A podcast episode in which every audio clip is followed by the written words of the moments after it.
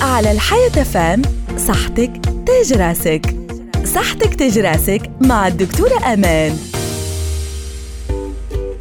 من الاضطرابات اللي تنجم تصير في النصف الثاني من شهر رمضان الإنسان يولي يحس بفشلة كبيرة ودوخة فما شكون حتى يولي يحس بتنميل في اليدين والساقين.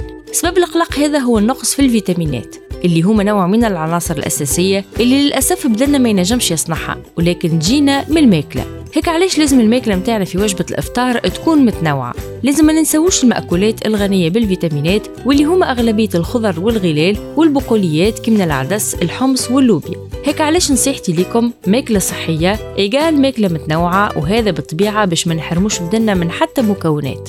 صحتكم أمانة بين يديكم وشاهي طيبة. على الحياة فام صحتك تاج راسك. صحتك تاج راسك مع الدكتورة أمان.